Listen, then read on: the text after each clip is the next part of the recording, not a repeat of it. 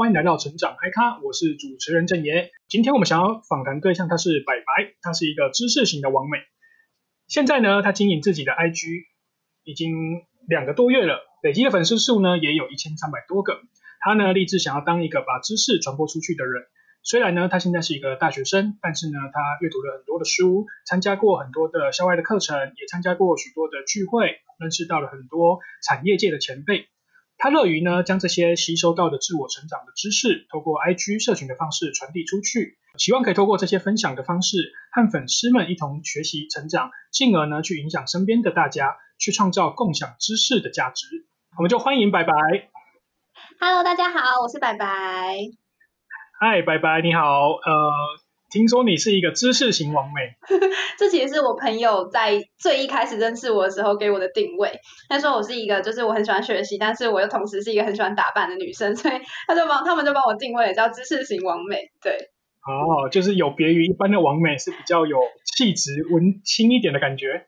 你这样说我都有点害羞。好，我们今天呢想要问白白几个问题，嗯、然后第一个问题是你现在好像还是一个大学生。那跟一般我是呃认知当中的大学生他们不一样的是，会去经营自己的一些 IG 啊，或者是去学习很多课外的一些知识。嗯，你是怎么样从一个平凡的学生到一个知识型网美啊？嗯，其实应该说是，就是我会想要经营经营知识型完美这个品牌的原因，是因为我觉得我从小就是一个很觉得自己是一个很特别的人，应该这样说，虽然大家都很特别，但我的这个意识感蛮重的。然后我不太，嗯、就是我蛮害怕只过一个很安稳普通的人生，对，所以就是很惯性的会喜欢去尝试各种各样不同的领域这样。然后我自己觉得会让我。非常非常，就是真的就开始经营知识型完美的一个核心的，就是一个核心，算是一个我自己有一种有一个勇敢时刻，然后今天就想跟大家分享一下这个勇敢时刻是什么。就是啊，以前小时候，哦、小时候在那个我妈妈带我去听维也纳合唱团的表演，然后那时候我大概才七岁八岁吧，很小。然后那时候就是国外表演完之后，通常大家都要喊安可，他的表演才会，就要才会后面有一些彩蛋，有一些 bonus 的东西。对，然后那时候就身边就是台湾的那时候风气好像也还不太不太会去做这件事情，就就是那时候就是现场都没有人喊，然后妈妈就在我耳朵旁边讲了一句：如果你现在不做这件事情，你之后就没有机会做喽。然后我觉得天哪，就是这句话，然后就是因为这句话，就让我觉得为什么别人都就是旁边人都没有在做这件事情，为什么我要做？可是这件事情好像又给了我一种很大的力量在推进，这样，所以那时候很小很小的时候，我就做了这件事情。也因为我做这件事情之后，嗯、全场就开始陆陆续续的有人也开始跟着一起啊，uncle uncle 这样子，对，这是就小时候第一、嗯、第一次感受到自己勇敢时刻的的的时候这样。然后第二次是，嗯、其实我一直都是一个蛮呃不喜欢刺激的人，就对于刺激的事物啊，然后一些就是比较就这领域的东西比较不太不太会去不太喜欢这样。然后我以前就因为很害怕刺激，所以去游乐园像云霄飞车等等这些这些器，就是游乐器材是不敢尝试的。然后、嗯、那时候应该也是国中左右，但我的阿姨跟哥哥他们就是很喜欢做这件事情，所以就我在有一次跟他们一起去剑湖山玩的时候，就剑湖山不是有一个九十度的云霄飞车。然后那个云霄飞车就 G5 就是咻就很快的冲下去那种，那在旁边看就觉得很可怕的刺激，所以那时候那时候我就刚刚讲到哥哥跟阿姨是很喜欢做这件事，所以他们就没讲什么就直接跳上去就排队跳上去这样，然后那时候我就在旁边看，我一直不知道为什么，就是觉得好像有点想尝试，但是一直不太敢，然后就是这个时候。我的脑袋里就就浮浮现了这句话，就是你现在不做，你之后就不知道什么时候才有机会可以做了。所以就对、嗯、我就会很大声说我要我也要玩，然后就大家就就傻眼，就说怎么会？然后但就对我还是做了这件事情，就是一种死人就死人的概念，没那么严重，但就是就真的是一种觉得我不想后悔的那种感觉。然后这延续到就是因为。我有认知到自己有这样的勇敢时刻，所以它让我在现在就很主动的会去找一些资源，然后主动的会在参加活动的时候愿意愿愿意认识别人，然后会想问一些问题，让别人记住我等等的。所以我觉得就是因为有这样子的勇敢时刻，嗯、然后也鼓励了我之后就很愿意的主动尝试啊，然后去就是认识很多不一样的新领域等等的。然后当然在做知识型网美的时候，我觉得还有一个很搭配重要的会想要执行啊，是因为就是发现只有不断的一直去接触跟尝试这些事情，你的灵感才会就是越来越多，这样就是在经营的时候。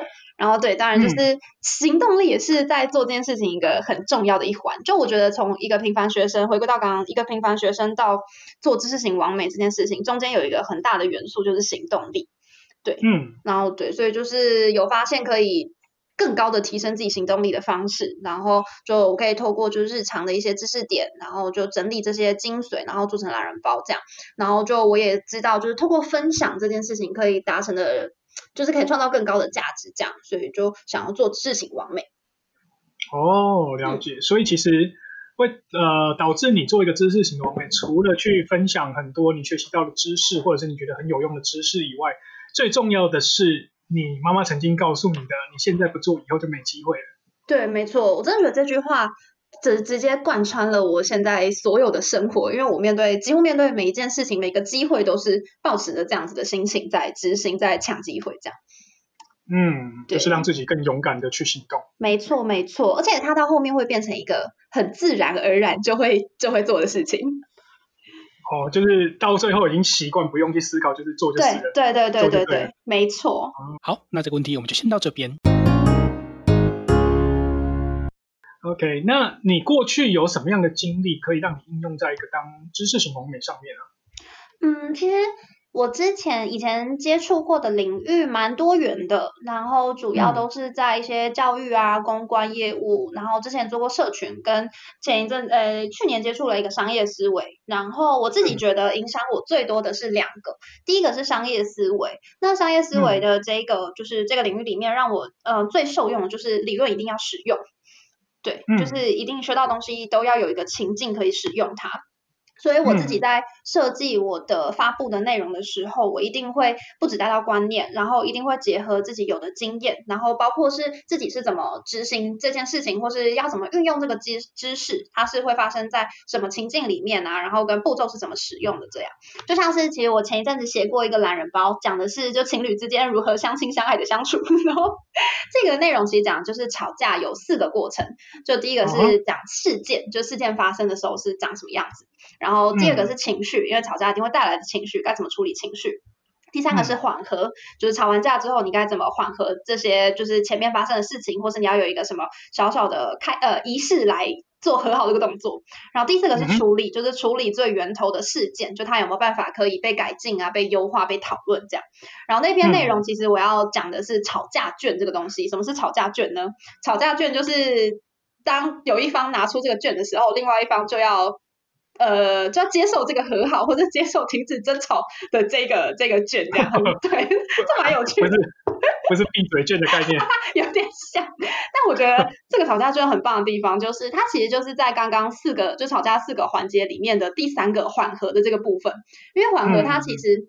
嗯有时候大家最常会碰到，就是我今天已经不开心了，然后我在等你来哄我，另外一方也在觉得我也很不开心，我在等你，所以这两个就等来等去的过程，就会错失很多开心相处的机会。所以我觉得这时候吵架真的派上用场的方式太棒了，就在这种不开心的情绪里面，然后有一种小小可以缓和的这个这这个这个像这个东西。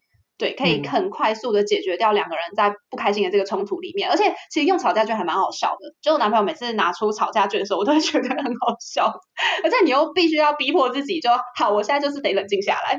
对，对啊，然后你说刚吵完架，然后 他拿出吵架券，没有没有没有，他比较聪明，他比较聪明，他都会在吵架刚开始的时候就先去拿吵架券，然后 就不会对，就不会继续接下来的争吵这样。对啊，嗯，了解，蛮有趣的内容。对啊，这就很好玩，嗯、而且我觉得这很实用。对，我觉得有就是常吵架的人可以尝试看看。真的，真的可以，我真的极推荐，大家欢迎到我的 IG 上去看这一片。哦，了解，蛮有趣的。没错，然后刚刚讲到还有一个就是过去的经历嘛，刚刚提到就是我之前也接触过社群操作，嗯、所以我自己觉得在经营个人品牌，就因为像我是在 IG 上经营的，然后在经营个人品牌的时候，我每一篇内容我都会做成效的记录。然后会去，就是会去观察，或者我会问一些身边的朋友，他们觉得这篇的内容是有什么特别吸引他们的，或是这个这篇的收藏数等等的，就是知道说这这个内容对于大家是不是大家真的接受度比较高。然后透过这些就是更加优化之后，我现在在设计内容都会相对的比初期还要再更加精准一些。然后也会就是拆解完，也会看很多很多，因为现在其实做个人品牌的的人蛮多的，然后也有特别有几个做的特别好，所以我会去观察，就是大家都做了些什么事情。然后拆解完之后，拆解完这些成功案例之后，再套用到自己的内容上，我发现这样的成长速度超级快诶，而且其实。哦真的，而且这样做，就是我自己觉得做自己的社群最好玩的地方，就是你可以一百趴的呈现你自己是一个什么样的人。就像其实以前接接案子什么的，这些做都要考虑到品牌的调性等等来做规划。可是，在执行自己的个人品牌的时候，你就是可以完全呈现你想你你的这个人的气质、你的特质、你的你想传达的内容是什么，就可以完全一百趴的就是呈现就是这样的我这样。嗯嗯嗯，了解。所以。其实过去的经历让你应用在一个知识型网美上最重要的，我觉得应该听下来好像是两个点。嗯，一个是因为你接触过一些商业思维的领域，所以让你呃认知到了说一个理论的出现一定要搭配到实用的步骤，嗯，或者说实用的角度，才会让人可以有嗯空间去应用它。对，没错。然后第二个听下来就是因为你也接触接触过社群操作，所以你会去做一些。嗯，数据的分析也好，或者是学着去拆解别人的成功的案例，然后去学习别人成功的一些模式啊、内容，再套用回到自己的主题上面，这样成长速度好像也快很多。对，没错，我觉得主要 影响到我的就是这两个这两个领域。嗯，了解。好，那这个问题我们就先到这边。再来的是第三个问题，你觉得这一路走来最困难的事情是什么？我觉得最困难的事情哦，哦，嗯、我自己认为应该就是产出的频率，因为其实产出的频率，对，嗯、没错，就是因为其实我自己是一个很贪心的人，就是刚刚前面有提到说我很喜欢尝试各式各样的事情嘛，所以就是在我有空闲的时候，嗯、就除了拿来休息之外，我一定会。就如果自己觉得状态还可以的时候，我就会再塞一些事情进来，不管是跑活动还是就参加啊，再去实习找找机会等等等等的这些。然后也因为就是自己很习惯的会想要把时间时间排的再充实一点，所以就事情蛮多的。然后呢，这个月我就发现了，真的是超级崩溃的啦。就因为其实，在执行就是在经营知识型完美的时候，他花的时间也是蛮多的。然后这个月我们就知道，大学进入了期末月。什么是期末月？就是大家平常应该认知都是期末周，可是没有，我们系是期末月，超可怕。就是我们的老师都会要你交交期末报告，大报，就是那种超级完整的大报告，然后跟要考、嗯、还要考试。我真的觉得我这个月过得超级痛苦的，我真的完全被炸烂。然后。就这些这些事情，然后让我的产出就变得比较没那么稳定，因为就很多的时间都会被分给要去要去做报告啊等等这些事情。然后当然我自己也是对于这件事情感到很苦恼，因为就很久没就久没有更新的时候，就会觉得这件事情好像啊怎么都没有继续有新的新的收获这样。但我还是当然想继续做这件事情。然后目前想到的客服方还是会有一些就是想要执行看看的客服方法，就当然还是等六月过了之后。我会想要多用一些空闲的时间，然后做一些内容的储备，这样。当然就是也是以防有一些突发状况啊，或者时间无法配合产出的时候，可以就是拿来使用的储备内容。不过目前也是在准备要尝试的阶段，六月快过完了。OK，因为听下来，啊、你刚经营自己的频道好像也不是太久，就是大概两个多月的时间，虽然还有一个不错的成效，对，只是因为还没有办法，应该说。嗯，突如其来的状况还没有一个比较好的一个应对措施。对呀、啊。哦，所以产出频率对你来说应该，而且我知道你是一个很忙的人。这是真的，而且我已经之前已经最快最快，就是我有计算，像我自己会计算自己执行每一件事情的时间。所以我大概知道我在整理知识点的时间大概是三十分钟左右，二到三十分钟。然后在制作懒人包，如果速度快的话，可以最最短最短可以压缩到半个小时。可是真的，我现在所有的这些，就是一天可能就要花一个小时、两个小时的时间做这件事情。虽然听起来很少，可是当你每一件事情都需要花一个小时、两个小时的时间的时候，就全部加在一起，就会天哪！嗯，了解，啊、没错。这个事情真的卡太多了，所以有我记得你有分享过一篇是番茄时钟法，是不是？哦，这一篇真的是这篇的成效有够好，天哪！这篇其实讲 那时候是 那时候是刚好看，对对对对对，罗志祥那个时间管理那时候，然后我就出了一个时间管理的那个时间管理懒人包。那篇真的就是，我觉得也是因为刚好有之前有学过一点社群，所以这一波就是刚好有搭到搭到这一波。然后那篇的成效超级好哎，好像触及了四万多人吧。哇，这么多！对，那篇真的超厉害。但是但是这就是但是，我觉得 IG 有一个很令人不能理解的地方。就是像这样子的突然爆红内容，IG 会惩罚你，他会觉得他会直接断定你是抽奖文。啊哈！所以我因为那篇发完之后，我接下来的两个礼拜左右的触及都超级低。真的哦？对，哎，超冤枉的。故意让你的曝光降低就对。对，因为他觉得你是就是没有赢，就是你就是抽奖文，抽奖文通常都他们会觉得这是不不符合社群效益的。嗯嗯，对，所以他就会惩罚你。我真的那两个星期的触及，就是连现实动态触及都超级低，有够难过，然后就很冤枉。明明就是好好设计的内容，然后就被那个被惩罚，真的是超冤枉。所以突如其来的爆红，反而是一种惩罚。真的，这超过分。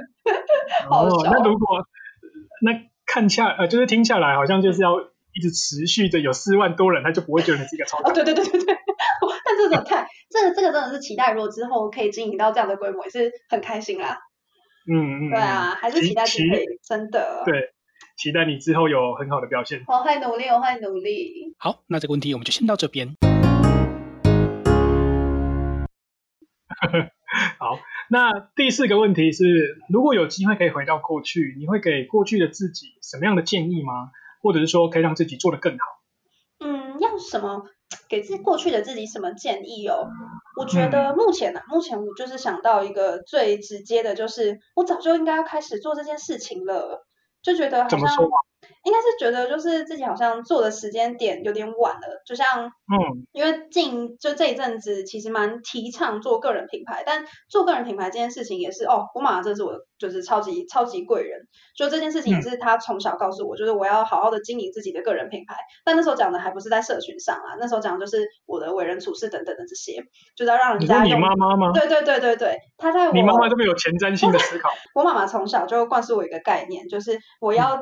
嗯让自己在外面的时候，我要用，我想要让人家记得我什么，就像我自己会用三个关键字，我期待大家记住我什么，我是一个什么样子的人，然后我就要表现出这样的方式。但通常这样的方，这样子的表现也不会跟我自己的这个人差太多。但就是他会告诉我说，你一定要在，就是要好好经营自己的形象、你的个人品牌等等的，让大家用这样的方式来记住你。对，嗯，然后对啊，就觉得天哪，我早就知道。这件我应该要做这件事情了，但我怎么会现在才在执行呢？然后觉得有点晚，对。嗯。然后加上其实刚刚有提到说，现在在经营个人品牌的人蛮多的，所以就是这个市场也比较相对饱和一点点。然后。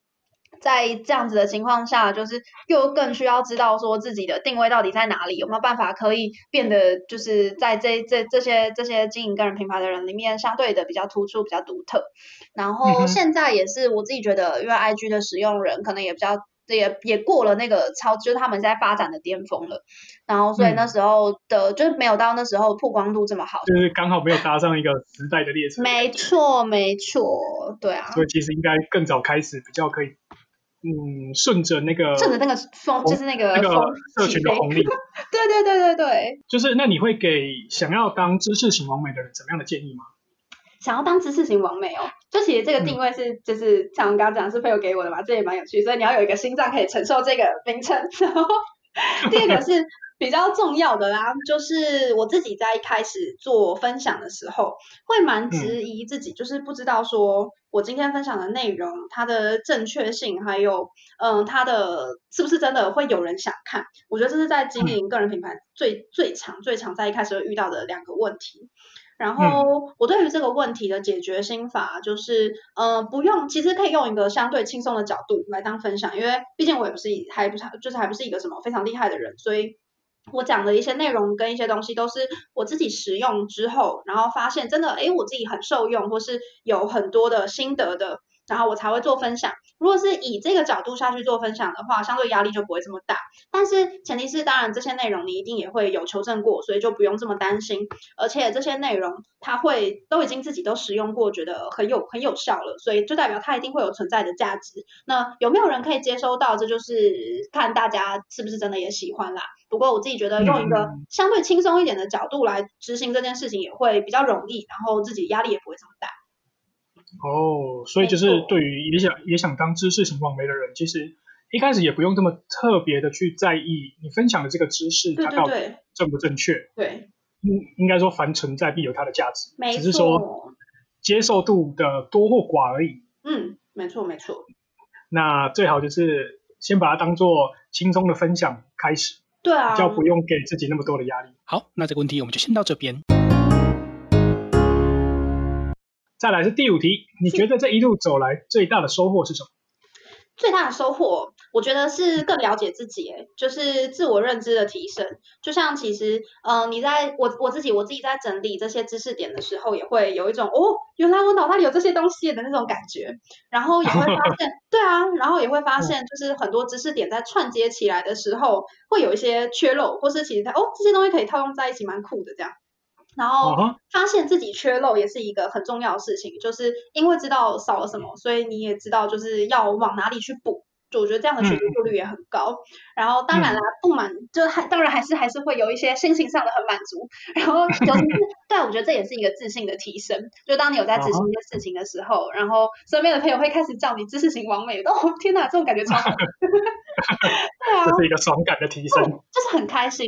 然后也会因为就是有更多的 followers follow 我，然后就也会呃，之前一阵子也开始陆陆续续的接到一些工作的邀约，然后演讲的邀约，就真的会对自己有更多的肯定，嗯、会觉得哦，我自己在做的事情，然后我的努力有被看见的这种感觉。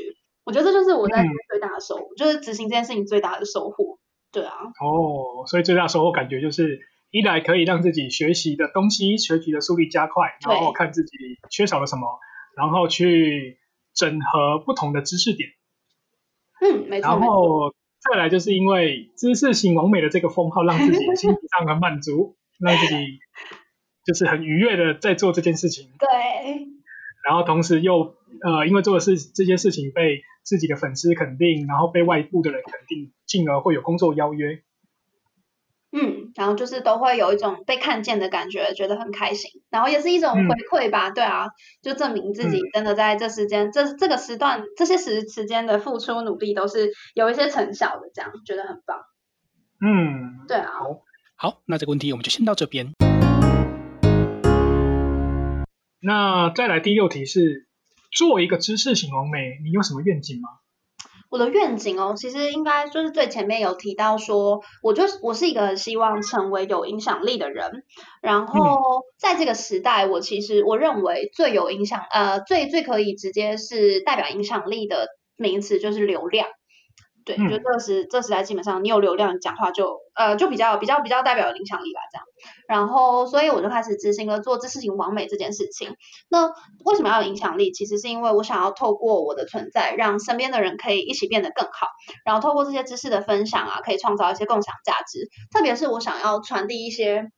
知识给就是教育资源相对比较匮乏的人，然后就像其实我自己，嗯、呃，我们家在这几年就比较辛苦这样，然后所以我很能够理解说没有资源可以学习的这些痛苦感，然后也刚好在前一前一阵子，呃，我读了一本书叫做《贫穷的本质》，然后这本书里面真的让我。确定确定我想要做这件事情，一个很核心的一句话就是他说，贫穷不是缺钱，而是你没有能力去实现一个作为人类的所有潜能。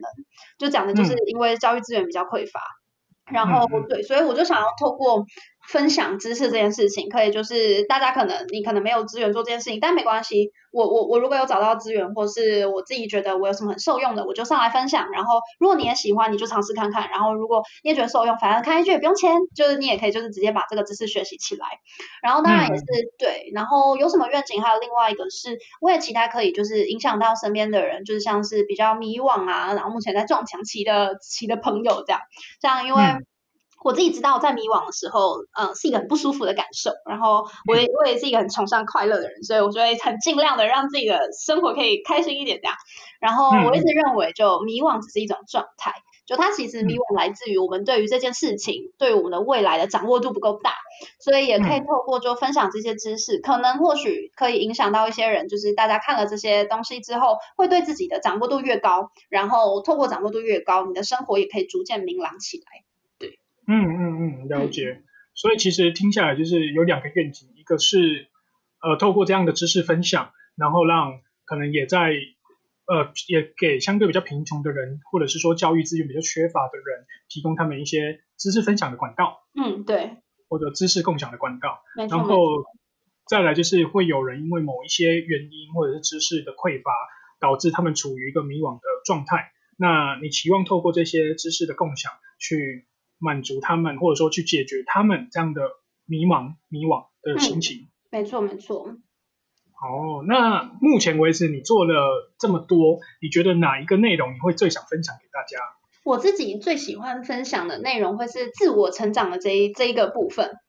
就是像自我成长蛮多的诶、嗯、就是不管是心法还是一些工具等等，像我最近蛮呃最近接到两场演讲，主要都是在讲时间管理，然后跟一个是。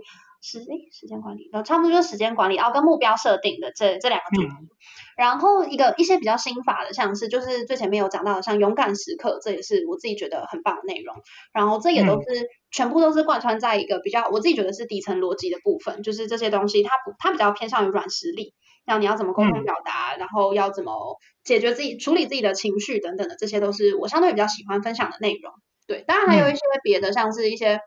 我的职就实习经验啊，然后跟感情也会就是分享一下这样等等的。我最最主要还是喜欢分享一些就是自我提升，然后自我成长这些内容还就是最也是最受欢迎的。大家看了之后也会觉得哦特别特别特别受用，因为这就是可以实践在每一个人身上，只是他还是可以找到就是不一样适合自己的方式。对，嗯，了解，就是自我成长的部分，应该说大家对于学习啊或者成长这一类的需求刚好是。你觉得最重要也是最想分享的？对，而且我真的觉得学习这件事情太重要，怎么学得好，怎么学得快，然后这这很很重要，是因为现在现在资讯量真的太大了，所以我觉得对啊，嗯、这件事情很重要。哦，了解。好，那这个问题我们就先到这边。那对你而言，什么是不负此生、啊？不负此生哦。对。不负此生，他 又是勇敢时刻。